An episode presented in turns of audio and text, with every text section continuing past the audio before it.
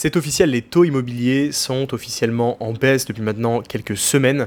On est fin février au moment où j'enregistre ce podcast et on va parler de la baisse des taux immobiliers. Il y a quelques mois, je vous ai fait un podcast pour vous parler à l'inverse des conséquences de la hausse des taux, de ma stratégie liée justement à cette hausse des taux pour en profiter, pour faire en sorte eh de faire de bonnes affaires, parce que contrairement à ce que tout le monde disait à l'époque, bah, à mon sens la hausse des taux était littéralement une aubaine, et j'en suis encore convaincu. On a eu entre-temps depuis ce podcast des dizaines d'élèves de stratégie immobilier qui ont acheté des biens, qui ont signé des compromis et qui ont fait par conséquent de super affaires. Pourquoi? Parce que pour résumer clairement la, vision que j'avais à ce moment-là et que j'ai expliqué dans ce podcast et que j'ai toujours aujourd'hui, eh bien la hausse des taux entraînait une baisse du nombre d'acheteurs, donc une baisse du nombre de personnes qui veulent acheter des biens immobiliers et donc par conséquent une facilité accrue à la négociation, tout simplement. Forcément, plus le prix, euh, plus il y a euh, d'acheteurs sur un marché, plus les prix vont tendance à augmenter.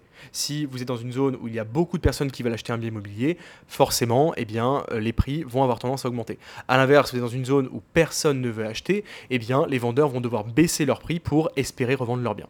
Même logique ici, quand les taux augmentent, les acheteurs sont dans une position d'attente, ils attendent que les taux baissent, et donc, mécaniquement, il y a moins d'acheteurs sur le marché, donc c'est plus simple de négocier et d'acheter moins cher.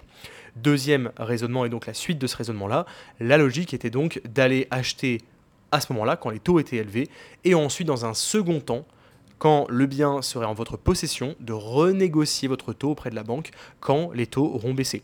Exemple, vous avez acheté avec un taux de 4% par exemple, un an plus tard, les taux sont à, pour faire très simple, 2%. Vous allez voir une banque et vous dites, OK, j'ai emprunté à 4, maintenant j'aimerais ramener ce taux à 2. On appelle ça une renégociation de crédit. Ça se fait très facilement. Et la banque vous renégocie le crédit. Donc vous avez payé moins cher à l'achat. Et en plus, au final, vous avez un taux qui est bas puisque vous l'aurez renégocié au moment où les taux baissent. Et entre-temps, évidemment, en toute logique, votre bien aura potentiellement repris beaucoup de valeur puisqu'il y aura plus d'acheteurs à ce moment-là. Voyez la logique, le cercle vertueux. Et donc, que faire maintenant que les taux redescendent? Eh bien, ma logique reste la même. Pourquoi?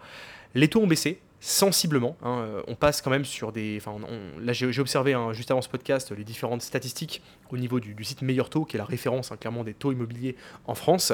Et j'ai vu par exemple la baisse en novembre, du, entre novembre et aujourd'hui, entre novembre et février, d'un taux euh, pour un dossier qui était bon, un dossier qui est normal, on va dire, euh, pas très bon, un dossier basique, de 4,5% sur 20 ans à 4%. Donc on a une diminution qui est énorme de 0,5 points, ce qui est, beaucoup. C'est une énorme diminution et c'est que le début, forcément. Les baisses vont, logiquement, en tout cas de ce qui est annoncé par les banques, continuer de s'accentuer au fur et à mesure de l'année. Et donc, que faut-il faire? Là, vous allez dire, ok, bah, Baptiste, c'est trop tard maintenant, parce que les taux sont en train de baisser. La stratégie dont tu nous parlais il y a 6 mois, elle est plus valable. Eh bien si, justement, parce que l'immobilier fait partie de ces marchés où il y a une latence, où il y a un temps de propagation d'une information et d'un nouveau facteur sur le marché. Le temps que les taux augmente. Le temps que les taux augmentent, euh, on a dû attendre peut-être 6 mois, peut-être 8 mois avant que les acheteurs s'en rendent compte et commencent à se retirer, en tout cas à attendre avant d'acheter. Ça a mis 6 à 8 mois avant d'avoir un effet concret sur le marché, un vrai effet sur les prix. Ça a mis entre 6 et 8 mois, ce qu'on appelle le délai de propagation d'une information. Parce qu'un marché comme l'immobilier, c'est un marché qui est très lent, donc forcément une information met longtemps à se propager. ok? Et donc c'est la même chose dans l'autre sens.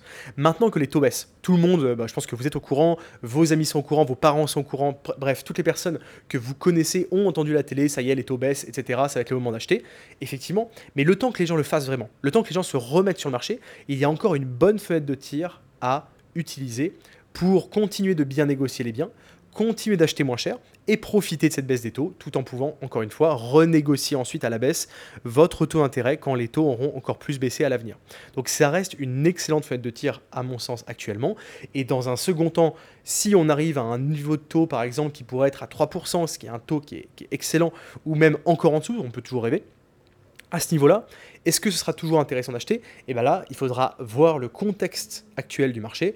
Est-ce que les acheteurs sont revenus? Est-ce que l'offre est toujours aussi présente? Est-ce que la demande a fortement augmenté? Et c'est à ce moment-là bah, que je referai un podcast pour analyser justement l'état actuel du marché. Est-ce que quand les taux sont bas, c'est toujours une mauvaise idée d'acheter? Absolument pas. Moi, j'ai acheté tous mes biens dans un contexte de taux très bas, autour de 1%. Est-ce que c'est un mauvais moment pour acheter? Non. Simplement, j'ai fait d'excellentes affaires et ça a été difficile pour moi de faire ces bonnes affaires parce que j'étais en concurrence avec beaucoup d'acheteurs. Donc j'ai dû être malin, j'ai dû faire travailler mon réseau off-market, j'ai dû avoir un marché inexploité extrêmement performant où il n'y avait personne d'autre en termes de concurrence. Bref, j'ai dû être plus malin que les autres, pour réussir à acheter des biens qui étaient de très bonnes affaires et qui le sont bien évidemment toujours aujourd'hui. Quand on est dans un contexte de taux plus élevé, c'est beaucoup plus simple de faire des bonnes affaires. Pourquoi? Parce qu'il y a moins de concurrence. Par contre, ça ne veut pas dire que euh, quand les taux vont rebaisser, ce sera plus complexe. Ça veut dire qu'il faudra juste être plus malin, qu'il faudra aller cibler d'autres types de marchés, qu'il faudra aller chercher des marchés avec une concurrence peut-être plus basse, à l'inverse des marchés euh, actuels où bah, avec un, même avec un, marché qui est très demandé, bah, dans le contexte de taux élevés, il y a moins de demandes, donc les prix vont plutôt s'orienter à la baisse, donc c'est plus simple de faire des bonnes affaires, c'est plus simple de négocier. Mais là, clairement, on est dans un contexte qui est très favorable. Moi, j'aime beaucoup ces fenêtres de tir où on est entre deux. En fait, on est entre une, euh, on va dire, une dynamique baissière et une vraie réalisation du marché. Le marché est en baisse, oui, tout le monde le sait. Enfin, les taux, pardon, d'intérêt pas le marché. Les taux d'intérêt sont en baisse, mais pour l'instant, les prix n'ont pas encore augmenté. Les prix n'ont pas encore bougé. Donc c'est une bonne dynamique pour se positionner en se disant, ok, moi j'estime, alors après c'est votre analyse, encore une fois, moi je n'incite en rien, vous faites ce que vous voulez, mais moi mon analyse, et c'est ce que je fais moi de mon côté en tant qu'investisseur, euh, c'est de me dire, ok, bah là les taux sont en baisse, en baisse forte, euh, ils vont être amenés à encore baisser dans l'année, donc forcément j'estime qu'il y aura plus de demandes sur le marché, donc qu'est-ce que je fais moi en tant qu'investisseur? Bah, Je me positionne sur des biens que je vais payer pas cher, parce qu'il y a encore du doute au niveau, pardon, au niveau des vendeurs.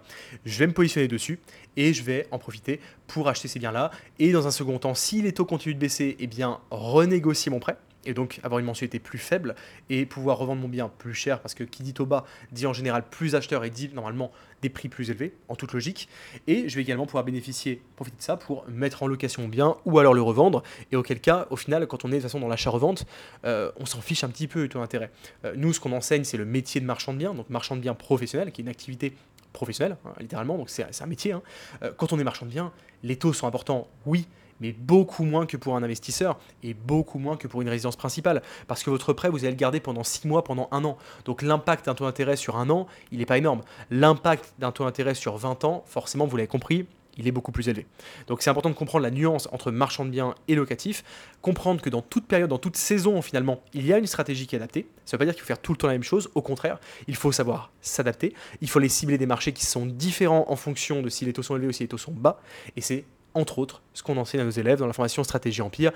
Il n'y a rien de très compliqué, ça demande simplement d'avoir les bonnes stratégies. C'est pour ça qu'on a condensé dans une formation professionnelle avec tous les éléments, tous les outils également pour vous aider pour vous permettre de comprendre comment fonctionne l'analyse d'un marché inexploité, comment fonctionne la création d'un réseau off-market, comment on analyse concrètement une bonne affaire, comment on s'assure de pouvoir faire une belle plus-value à la revente quand on est marchand de biens professionnel, comment on s'assure après de bien gérer sa fiscalité, bien gérer son entreprise pour payer bah, le moins d'impôts possible, bien évidemment totalement légalement, optimiser tout ça pour en tirer le maximum de bénéfices. Et ce qu'on observe, c'est euh, qu'on peut générer en tant que marchand de biens un salaire complet annuel sur une seule opération. Je prends l'exemple du dernier projet qu'a réalisé Marc, qui est le projet School. Vous avez la vidéo sur YouTube.